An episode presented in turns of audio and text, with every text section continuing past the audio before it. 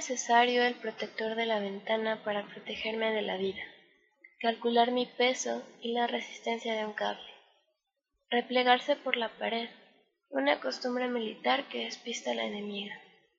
Ahí, donde escandalizan con palabras, las mujeres son grietas atravesadas por sus hijas. Acercan el lenguaje, la navaja al cuello, así que hablas o hablas. Por la puerta principal ingresa la cabellera despeinada y teñida por la locura. Viene en silla de ruedas. Nadie le aplaude. El silencio es una cosa que se inclina con demasiado respeto. Loca. Una palabra anacrónica, inadaptada social. Saquen a esta niña muerta que traigo adentro.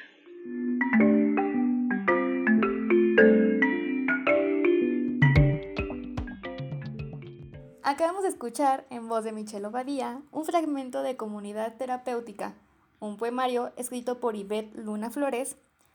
Y esto es La Librera Podcast. Una nueva semana eh, con un nuevo libro increíble que me encantó, desde una vez lo digo. Este, y bueno, muy emocionada de estar otra vez aquí.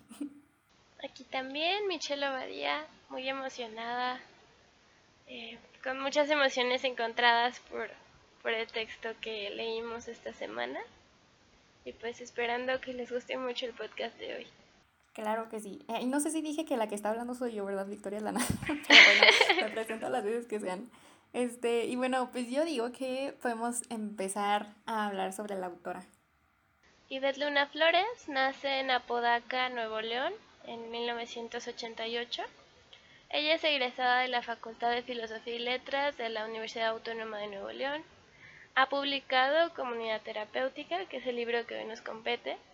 Este libro ganó el premio FETA en 2017 y el Premio Nacional de Poesía Francisco Cervantes Vidal en 2016. Sus poemas, ensayos y crónicas han aparecido en revistas como Punto de Partida del UNAM, Estudios de la ITAM, Armas y Letras de la Universidad Autónoma de Nuevo León, Tierra Adentro y en antologías como Bidi Bidi Bam Bam, que también es de la Universidad Autónoma de Nuevo León. En 2016 fue becaria del Centro de Escritores de Nuevo León. Actualmente es becaria del FONCA 2019-2020. Perfecto. Este, pues ahí tienen a Ivette, una mujer bien preparada y se nota eh, en toda la estructura y, y en la forma en la que escribe.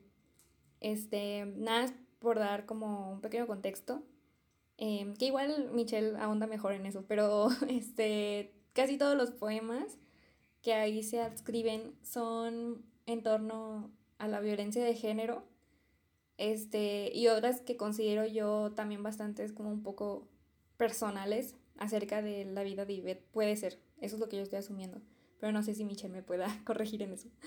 Bueno, eh, bueno, ese es un poemario eh, como, como ya dijimos, que ahonda sobre todo en, tema, en temáticas de violencia de género, pero también en temas de, de salud mental. De hecho, está dividido en varias partes. La primera parte se llama sala de agudos, en la segunda comunidad terapéutica, la tercera terapia individual y creo que la última se llama Alta, Alta América. Ajá. Y pues bueno, eh, ¿qué, ¿qué, más puedo decir acerca de este poemario? Lo, lo más importante creo yo es esta, este, este abordamiento a la violencia de género. La verdad es que es un poemario bastante fuerte. El primer poema se llama 1.5 interlineado y creo que es el poema más fuerte de todo el, de todo el libro. Y desde que empiezas a leerlo te deja con una sensación muy, muy fea, muy fuerte, te deja muy triste y te deja pensando, porque este poema trata acerca de, de unos papás que deciden asesinar a sus hijas para no pelear por la custodia. Y en el poema se narra esto y sí te deja con una sensación muy fea. Sí, este, en cuanto a lo que yo pensé cuando estaba leyendo todos los poemas, no solamente ese, este, fue que me acordé mucho de mm, Antígona González, de Sara Uribe, eh, que ojalá si nos está escuchando le mando un besote, pero no creo, ¿verdad? este, ¿qué iba a decir? Ah, sí, em, me recordó mucho a ella, em, pero la única diferencia es que este poemario se me hace todavía aún más crudo este, pero puede que yo esté pensando en eso por dos cosas. La primera es que mm, se centra más en la violencia de género y, y pues violaciones, este, secuestros. Em, y luego no solamente como a, mujeres, sino también a niñas. Em, entonces eso es lo que se me hizo como, como lo que me hizo pensar la vez que en nuestro pasado podcast de donde hablamos de Sara Uribe, este, yo dije que era como ese poemario un poco soft, pero, y no me la creí en ese momento, pero ahora sí me la creo porque es lo que digo, si lo ponemos como en comparación, este se me hace un poco más crudo y más fuerte y creo que es lo que más me gusta. Este, mm, porque si bien este, en cada podcast hay veces que digo, es que a mí no me gusta la fantasía, es que a mí no me gusta el terror, lo que sí me gusta son este tipo de, de narrativas y de, y de poemarios este, crudos, eh, realistas, este, y mientras más incómodos, para mí mejor, porque verdad, de verdad que me marcan mucho. Em, y sí, como que a mí, me gusta más ese estilo. Este, y bueno, también eh, sí son como que comparables y a la vez no, porque Sara Uribe en Antígona González habla más sobre como como el secuestro y la violencia que se llevó a cabo durante el, el gobierno de Fox, ¿no? Entonces, ¿vale? Creo que fue de Calderón, más bien. Ah, sí, ah, perdón, me de Calderón. este, y bueno, bueno, de todos modos que, o sea, cada, cada, cada presidente es lo mismo, la neta, la historia se repite una y otra vez. Pero, este, mm, sí, bueno, eso es como que lo que me gusta mucho Em, ya sé que hablé de otra, de otra autora ahorita, pero sí quiero remarcar mucho que este, este tipo de lecturas me encantan y, y bueno, em, hay unas partes en las que quiero ahondar.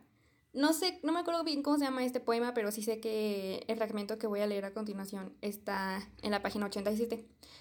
Este, y bueno, dice, si estamos hechas de agua, deberíamos saber tantear la profundidad, el roce de las piedras, que nos tocan y se van. Y como que este fragmento me recordó mucho a... O sea, como que hay mujeres que luego bien, soy bien significativa y bien, este, como muy simbólica en el hecho de que, ya sabes, ¿no? Los signos del zodiaco este, son como mucho de ser agua y fuego y, y mar e, y aire y así, ¿no? Este, entonces cuando yo leí esto, Mm, aunque yo me identifico como más con alguien de fuego, que de hecho eso, es mi, mi signo zodiacal, es de fuego, este, luego como que me gusta que entre mujeres nos pongamos ese tipo de significados o simbolismos para explicar qué es lo que somos o cómo somos o quiénes somos y cómo nos expresamos este y el hecho de cómo cómo de pronto nos dejamos mangonear, ¿no? Porque al final de cuentas este poemario habla sobre una, pues una mujer que, o bueno, casi todos, este, son mujeres que son maltratadas. Y en el hecho de que si una ya sabe cómo, ya sabe cómo es, y si realmente nos conocemos, nos estaríamos dando nuestro lugar y nuestro propio valor. Eso es lo que yo entendí en este, en este, este, en este fragmento, que se me hace bellísimo.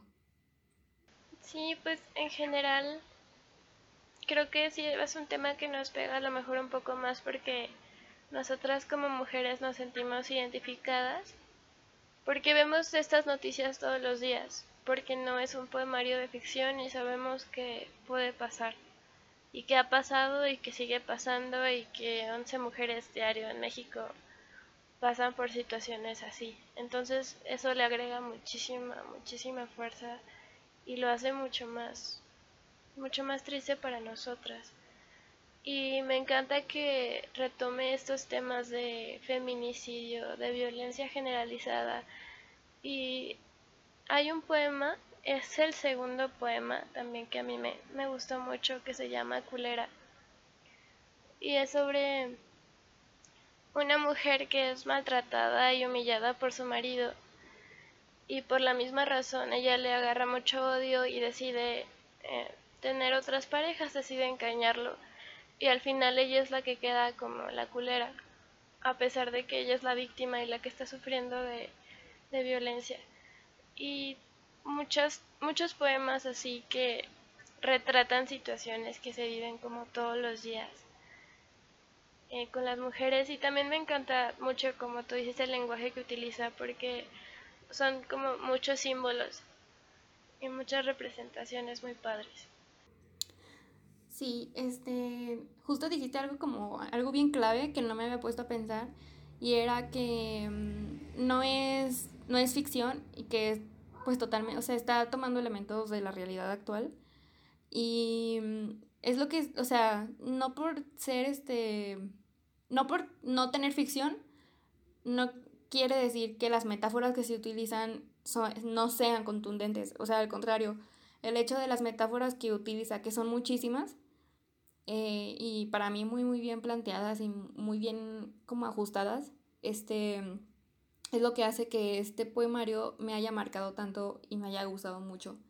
Este, porque creo que no hay nada más bello como, no sé, como sublimar la lectura em, mediante las metáforas y decir las cosas como son sin decirlas tan directamente. A lo mejor, no sé si, estoy siendo clara, pero bueno, en mi cabeza creo que suena que, creo que suena, este, que tiene sentido. Em, y bueno, pues tal que ay, que yo lo disfruté muchísimo. Sí, este, me sentí pues dentro de lo que cabe como cómoda, porque ahora sí, como, ahora sí, como quien dice, leí algo que en verdad me gustó mucho y lo disfruté en cada momento. Lo leí en dos días, pero porque yo, este, sí me tomó el tiempo como de, de, bueno, pues ya leí la mitad, puedo leer la mitad otro al día siguiente, solamente para tener como que digerir algunas cosas, porque como es poema, este, pues es muy fluido y muy rápido de leer. Entonces, este, creo que a veces siento que no tiene tanto sentido leerlo así tan, tan de una sola vez, sino como que al seguir leyendo cada estrofa, como que paladearla y sentir, sentir cada párrafo y como pensarlo un poquito más. Sí, y es que creo que es un texto que a lo mejor es difícil de digerir, como de una sentada, por lo mismo de que la temática es muy fuerte y que en general los poemas son muy fuertes, entonces pues sí tienes que tener un, un estómago fuerte y tienes que tener ciertas características para poder leerlo de tajo, porque es algo que mueve mucho. Y me parece eh, brillante y me parece importantísimo, como hablabas ahorita de Antigona González y eh, de comunidad terapéutica hoy, que las autoras estén escribiendo sobre estos temas que, que sobre todo ahorita están brincando mucho, porque creo que antes la violencia hacia la mujer en específico era, o sea, no se hablaba al respecto, era como si no existiera. Y de unos, unos años para acá el movimiento feminista ha logrado que, que se retomen, que se hable acerca de esto, de visibilizar el problema y que estas autoras estén haciendo arte con algo tan importante me parece importantísimo. Sí, también es algo importante. Mm, yo recuerdo que empecé a entrar en el feminismo mm, alrededor de los 13, 14 años. Y fue porque, pues sí, como que una persona me llegó a conocer a, me llevó a conocer a otras. Y el punto es que yo a mis 14, 15 años terminé en una exposición de arte menstrual. Entonces, ahí yo empecé a ver la crudeza de la realidad que vivimos las mujeres. Em, y fue como que lo que me estuvo formando a partir de ese día.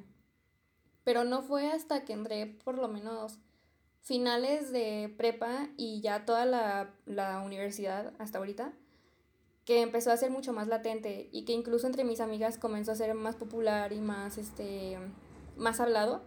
Y se me hizo, se me hace a toda madre que, que aunque digan que el feminismo no es una moda, realmente siento que la popularidad que tiene o el, o el hecho de que se le esté dando tanto diálogo a ello ha hecho que muchas mujeres se acerquen y tomen empatía. Entonces, pues si eso no moda, a mí se me hace perfectamente que sea bien conocido para que, la, para que las morritas de ahorita empiecen a meterse y empiecen a, empiecen a cuestionarse las relaciones que tienen con los hombres o con incluso con otras mujeres. Eh, incluso también las relaciones desde su familia. Entonces, y pues nada, pues seguir luchando en ello. Este, y, eh, quería decir otra cosa. Em, no, pues ya, ¿verdad? ¿Tú tienes algo más que decir, Michelle, antes de irnos a una pausa? Mi inicio en el feminismo, la verdad es que es súper reciente. Eh, no fue hasta que entré a la universidad, porque antes tenía como ese pensamiento de, ay, están rayando, qué horror, qué exageradas. Y no es hasta que empiezas en verdad a meterte y a investigar el porqué de las cosas y a darte cuenta de las realidades. Creo que la universidad me ayudó mucho en ese aspecto. Que te das cuenta de por qué pasan las cosas como pasan, por qué un fenómeno social se hace tan grande, porque es una problemática que tiene siglos pasando. Entonces, el que esté ahorita saltando y se haya hecho moda, sea moda o no sea moda, la verdad es que es importantísimo que muchas mujeres estén como dándose cuenta de sus realidades, dejando de soportar ciertas violencias, cuestionando a sus parejas, a sus amigos y cuestionándose a sí mismas, porque eso es algo que el feminismo me trajo. Empecé a cuestionarme y empecé a cuestionar mis actitudes, porque yo también llegué a tener actitudes machistas, actitudes violentas, y entonces pues sí te, das cuenta de, todo eso. Pero pues esa fue como mi experiencia personal. Sí, exactamente. Este, todas alguna vez llegamos a hacer comentarios feos a otras mujeres que ni siquiera tenían la culpa. Em, y, y, bueno, como que este camino es una deconstrucción constante. Este, a pesar de que, como ya lo dije, yo desde muy niña empecé en esto, de todos modos todavía había muchas cosas que pulir y que siguen pasando. Todavía siento que la deconstrucción es muy dolorosa. Incluso la deconstrucción como de, como de la afectividad, eh, la responsabilidad afectiva, este, y todo lo que viene siendo como los celos, em, y así el, el amor romántico en general, es doloroso y es difícil, pero muy necesario para darnos cuenta de muchas cosas. Este, y bueno, yo creo que vamos a ir a una pausa y podemos regresar, incluso retomando este, este mismo diálogo, pero por lo pronto, pues bueno, vamos a, a darnos un descansito solamente para que se tomen agua, un snack, este, o algo así, pero no se vayan.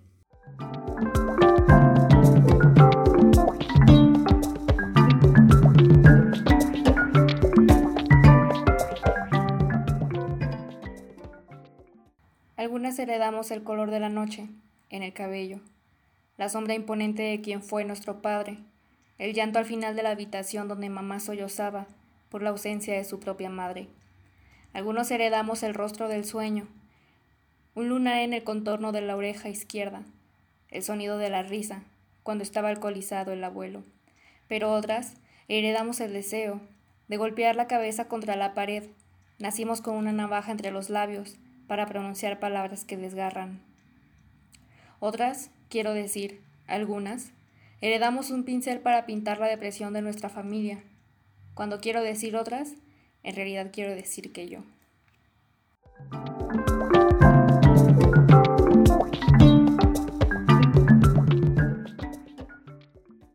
Regresamos y esta vez con un fragmento leído por Victoria Aldana, o sea, sé yo, su servidora. Eh, y bueno, pues regresamos y retomamos nuestra charla, pero bueno, primero quiero recordarles, como cada semana, que ya está nuestro calendario de noviembre, todavía faltan por hablar otros dos libros y que todavía tienen tiempo para enviar sus reseñas. Entonces, pues nada, que no se les pase. y este, Michelle, ¿cuál es tu experiencia de lectura y qué podrías decir tú que es lo que más te gustó? Ay, ¿por dónde empiezo? Lo leí como en dos días más o menos. Em, para mí fue muy, muy fuerte. Me dieron, la verdad es que muchas ganas de llorar mientras lo estaba leyendo. Sentí muy feo porque pues ya hemos dicho que es una realidad y que como sale de la ficción entonces empiezas a ver noticias y empiezas a ver que todo eso realmente pasó y que alguien tuvo que pasar por alguien por algo tan espantoso. Creo que fue lo más fuerte para mí. Eh, lo disfruté mucho es muy ligero de leer. En cuanto a extensión es un poemario muy cortito. Muchos de los poemas tienen una extensión muy cortita, excepción de los últimos de alta médica que son un poco más largos. Eh, pero pues sí es fuerte, es complicado mm, seguirle el hilo porque pues te pones a pensar en todo y, y te dan muchas ganas de, llorar y te da mucho coraje, o por lo menos a mí me pasó. Eh, también me encantó ir como viendo las frases o frases muy potentes que ella ponía en sus textos y las fui seleccionando y una de las frases que más me impactó fue de un poema que se llama Un gorrión completamente jodido, que es acerca de una mujer que tiene que tomar el camino de la prostitución. Y la frase que más me, impactó fue mi estúpido tatuaje piensas es haber nacido mujer. Y piensas en todo lo que las mujeres tienen que pasar por haber nacido mujer y todo lo que sufren. Y cómo hay madres que incluso desean como no, no, no tener mujeres para que ellas no tengan que pasar por la misma situación.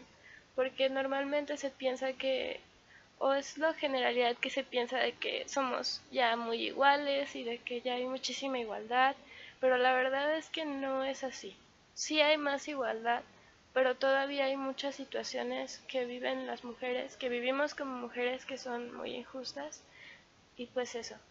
Sí, em, de hecho ahorita que también lo mencionaste, justo esa parte del tatuaje, que también me encantó, em, fue porque me acordé Mm, no me acuerdo bien qué libro estuvimos platicando, pero de hecho Alan eh, hizo hincapié en eso, de que luego los tatuajes en mujeres, bueno, en cualquier persona, pero, o sea, ahorita estamos hablando de mujeres, este, cuando son desaparecidas, eh, muchas veces las encuentran, obviamente muertas, em, las encuentran y las ubican, las reconocen por sus tatuajes. Em, y que fue lo que, lo que marca, de, o bueno, lo que se me hizo como impactante y fuerte ese mismo, ¿cómo lo dijo? Porque luego es como decir, mi peor, mi peor tatuaje fue haber nacido mujer. Eh, ay, no, sí pone como la piel de gallina. Em, y también creo que en este libro eh, puede salir un diálogo muy importante, mucho más allá de, em, del feminicidio, como lo viene siendo el suicidio o la salud mental. Porque em, este, hay un fragmento en un poema que dice, me llamo a mí misma todas las noches para decirme que estoy triste, pero no me contesto, nunca me contesto. Y pues no sé, como que me sentí bien identificada. Em, y que fue por lo mismo, por lo que estos seis meses fue como que comencé a decidir ir al psicólogo. Em, que porque uno, uno, uno, piensa que porque no le pasa nada, o sea, como cosas interesantes solamente por estar encerrada en casa. Este, es como totalmente lo contrario, porque como que empiezas a interiorizar situaciones o otras cosas que marcan mucho más de lo que uno piensa. Y no sé, o sea, como que leer ese, ese fragmento me hizo sentir bien, bien viva. Em, con respecto a decir, ah, pues no estoy, no estoy sola y no soy la única que se ha sentido así. Y, y bueno, ya por, por decir y por comenzar a, decir qué onda con mi, mi, experiencia de lectura, fue, este, pues fue como muy, muy light y muy, muy tranquila, eh, muy fluida también. Este, quizá empecé a leer un martes, así como por, para ver cuánto me iba más o menos a tardar o cuánto, cuánto, eh, cuántas hojas tenía el libro. Y pues una vez que empecé no, no, no quería parar, pero ya fue cuando te digo que este, llegué hasta la mitad del libro y, dije, no, pues sí va muy rápido, pero no tengo prisa en acabarlo. Y era sobre todo por eso, por el tipo de, temática que se aborda en el libro. Em, y obviamente también el diálogo que ahorita estábamos hablando tú estábamos hablando tú y yo sobre como nuestra iniciación en el feminismo y cómo pues yo siento que también es un libro que, quien, que quienes hay mujeres que mm, les importan más todavía o todavía siguen pensando en la importancia del patrimonio cultural o de monumentos o de paredes en su ciudad este y que ponen como en, un, en jerarquía en importancias ese tipo de cosas que la muerte de muchas mujeres siento que hay que leer ese libro como para empezar a tomar empatía, porque luego siento que quienes empezamos en el feminismo fue más por eso, o sea, por, por empezarnos a poner en, los, en, nuestros, en, en esos zapatos de esa gente que fue desaparecida o lo que, sentir, lo que sentiríamos que nuestras hermanas, nuestras madres, nuestras tías o nuestras amigas, este, pues sí, sean, sean tratadas como se, se habla en ese libro. Em, y bueno, pues pues yo por mi parte es como que lo único que puedo decir acerca de ello. Y, y pues nada, Michelle, ¿tú qué dices? ¿Sí recomiendas este libro o no? Sí, claro que lo recomiendo, es muy importante leerlo. También, saliéndome un poco del tema del libro, quiero hacer una recomendación eh, que también es muy importante para este diálogo. Es un documental de Netflix que se llama Las tres muertes de Marisela Guerrero y narra la historia de una madre que luchó para que se le hiciera justicia a su hija. Y creo que es muy importante verlo para entender por qué. ¿Por qué están rayando? ¿Por qué están tan enojadas? ¿Por qué están destruyendo? Eh, al igual que este libro, también creo que es importante porque es como una visión a la realidad. A lo mejor de una manera un poco más fácil de entender. Sí. Em, no sé si pues todos eh, los que nos escuchan supieron que hace unos meses, ya no sé si semanas, aquí en León, Guanajuato se hizo la represión de una manifestación feminista y me tocó escuchar pues la historia de la mamá de una chica que fue y, y cómo ya se había acabado todo, eh, como ella ni siquiera como hizo porque se justifican con eso, ¿no? Porque que andaban haciendo vandalismo y la verdad es que no fue así. Todo ya había terminado. Las chicas estaban súper tranquilas, de hecho esta chica estaba solo regresando a su casa. Y entonces llegó una patrulla, la subió, le pegó, la golpearon muy fuerte.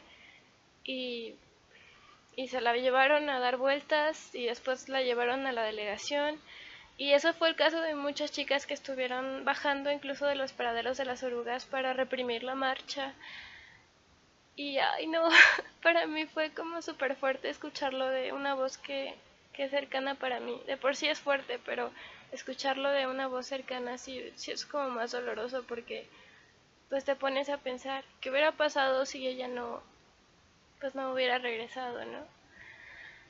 Y pues bueno, Creo que leer estos libros, este tipo de libros que hablan de problemáticas sociales, ver estas películas, estos documentales, eh, te puede ayudar un poquito a entender la, la realidad y el porqué de las cosas. Sí, este, yo no he visto ese documental, pero obviamente he estado, me lo han recomendado muchas veces. Y también de todos modos, esa historia fue, bueno, yo al menos la conocí en, en publicaciones de Facebook. Este, pero es porque me conozco. La verdad, casi nunca, casi nunca rento Netflix cuando estoy en semestre porque soy muy distraída. Pero definitivamente es, como ese tipo de cosas en las que me tengo que poner a corriente. Em, porque pues, sí, sí tengo muchas ganas de verlo. Eh, también, retomando ese punto, Michelle, em, ese día lo que pasó en la, en la represión de esa, de esa manifestación Estuvo bien cardíaco. Yo creo que aunque no conocíamos en persona muchas de esas niñas, este, de todos modos, yo por lo menos sí me quedé pensando, no manches, yo hubiese estado en el lugar de ellas si hubiera ido esa vez. Eh, y pues da coraje cómo se comienzan a desquitar por mujeres que realmente no hacen nada malo, pero no pueden hacer lo mismo con toda la delincuencia que estaba eh, tan latente aquí en León, Guanajuato. O sea, diario hay gente que, que a la que saltan, a la que matan, em, y no, y pues a esas personas no se les persigue, y no, se, no sé, o sea, se me hace como bien contradictorio, y como muchas muestras de odio, o sea, de verdad como que no, no hay gente a la que le guste que las mujeres hablen o alcen su voz. y mucho menos por otras mujeres. Sí, se me hace bien importante lo que estás comentando ahorita, porque cabe aclarar que Guanajuato ahorita es uno de los estados, eh, o si no es que el más estado más peligroso de México. Y es una batalla constante porque, o sea, diario hay asesinatos, diario. O sea, no hay día que no haya unos cinco asesinatos aquí en Guanajuato. Y no hay día en que uno no salga con miedo de su casa de que te vayan a asaltar o algo peor. Y las autoridades realmente no hacen nada al respecto, o no se ve que estén haciendo nada al respecto. Pero ocurre esto, eh, las feministas van, protestan precisamente por la agresión de un policía a una chica, y en cinco minutos tienen a todas las chicas en la, en la delegación. Y sí, es bien fuerte, bien triste. Sí, también con lo que pasó en Cancún, que reprimieron una, una protesta feminista por Alexis. Em, obviamente una chica que fue asesinada. Este, y los policías se, le dispararon a las mujeres, a las mujeres que estaban protestando. Se me hizo, o sea, aparte de absurdo, horrible. O sea, como, ¿por qué?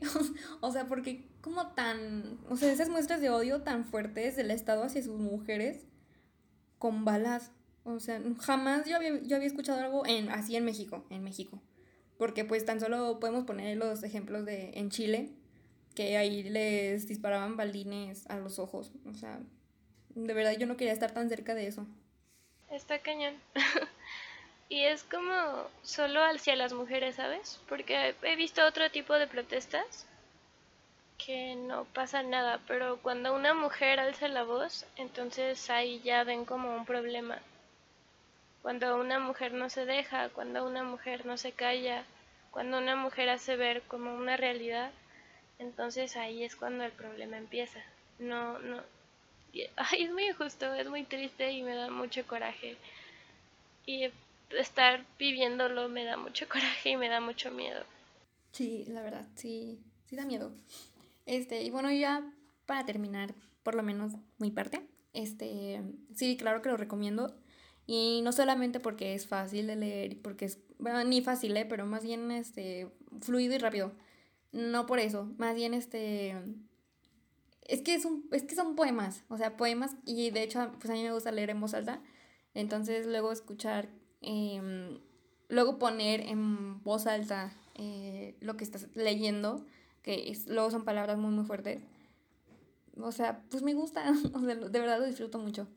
Em, y también con todo el diálogo que se genera a partir de esto, de, este, de las relaciones, de, del amor, de feminismo, de, de la inseguridad, este, siempre que, lo, que, se, que ese tema se puede eh, comentar con cualquier otra mujer o cualquier otra persona que lo haya leído, este, es muy fructífero.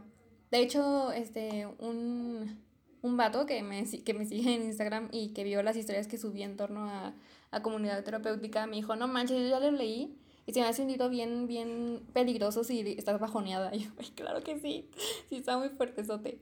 Eh, y bueno, pues yo por mi parte es todo lo que tengo que decir. Ya lo demás este, está en sus manos jóvenes o jóvenes que nos están escuchando.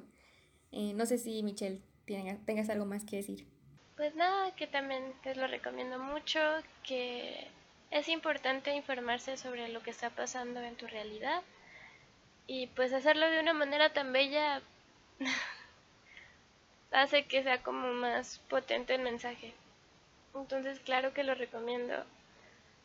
Si quieres saber un poquito más de todo lo que está pasando, si quieres entender un poquito más, si quieres sensibilizarte del tema, pues es, es un libro indispensable y es una joya, de verdad es una joya. Así es. Este, y pues bueno, nada más para hacer hincapié otra vez, que todavía están a tiempo de mandar sus reseñas de cualquiera de los, de los cuatro libros del mes y em, para generar sus créditos complementarios. Eh, y bueno, no se olviden de seguirnos en arroba la librera podcast en Instagram y eh, la librera en Facebook. Y bueno, ya saben que nos encuentran aquí en Spotify como la librera para que nos recomienden a sus vecinos, vecinas, mamá, papá, hermano, hermanas, amigos, toda su, toda su familia. Este, y bueno, pues tenemos más sorpresitas. pero estoy segura que vamos a hablar de eso más adelante, porque todavía estamos como en proceso de planearlas. Y ya saben que nosotros anunciamos cualquier cosa que nos incumba en nuestras redes sociales. Sí, se vienen cosas muy padres. Hay un par de cosas muy padres que se vienen con respecto a este proyectito tan hermoso. y pues estén al pendiente. Otra vez muchas gracias por quedarse hasta el final, por escucharnos, por regresar. Muchas gracias, lean mucho, bye. Lean mucho, bye.